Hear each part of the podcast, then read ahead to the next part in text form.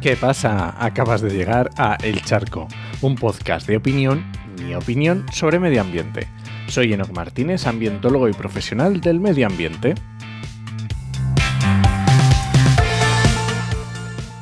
Y hoy voy a opinar sobre gas fósil. Pero antes recuerda que este podcast pertenece a Podcastidae, la red de podcast de ciencia, medio ambiente y naturaleza, y lo puedes encontrar en elcharco.es.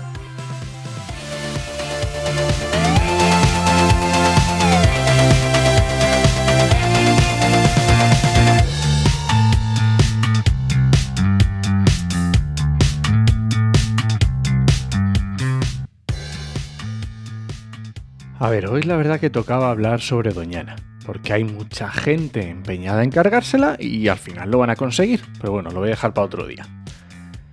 Y es que el Parlamento Europeo ha perdido la oportunidad de evitar que la nuclear y el gas fósil entren en la taxonomía verde.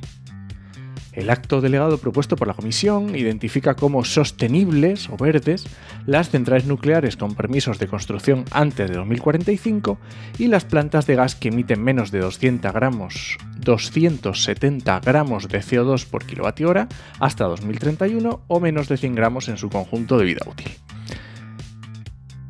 Se les etiqueta como de transición pero, ¿estamos locos? Taxonomía verde, por favor, esto es una locura.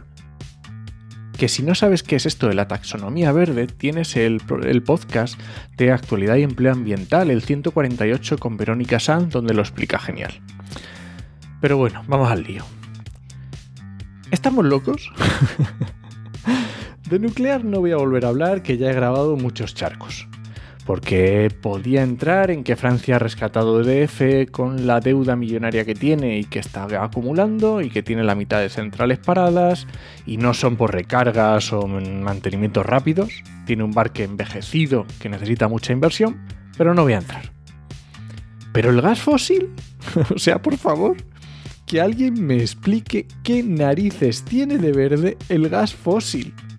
A estas alturas de la película del cambio climático, aún vamos a subvencionar el gas con dinero de todos los europeos. Es que es delirante.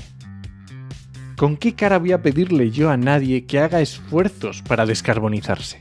Mejor aún, ¿con qué cara va, va a pedirle la Unión Europea a nadie que haga esfuerzos para descarbonizarse?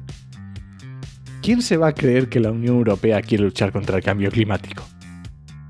Seguro que has escuchado eso de que la Unión Europea es la que tira del carro, que va a la cabeza de los países en la descarbonización. De eso nada. los hechos es, es lo que dicen.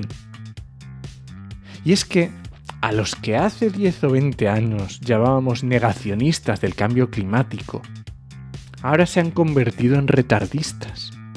Como les da vergüenza negar una evidencia como el cambio climático, ahora buscan retardar las medidas lo máximo posible.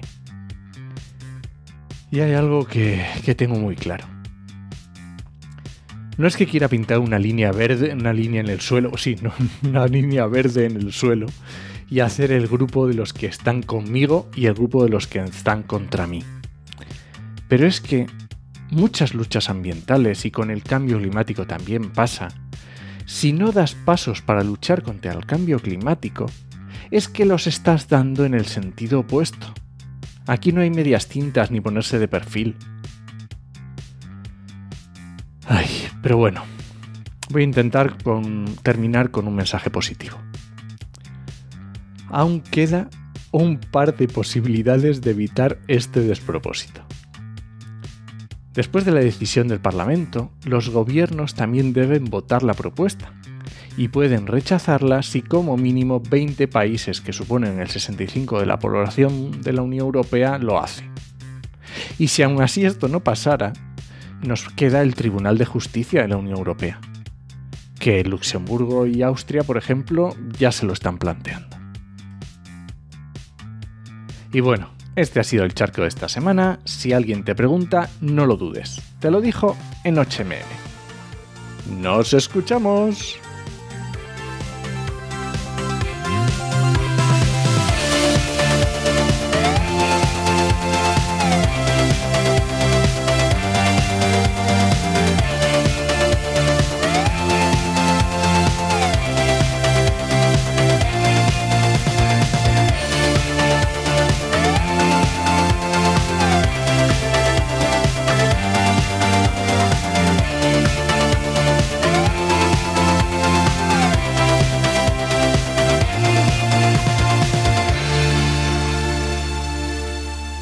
Oye, no sé cuándo voy a hacer vacaciones.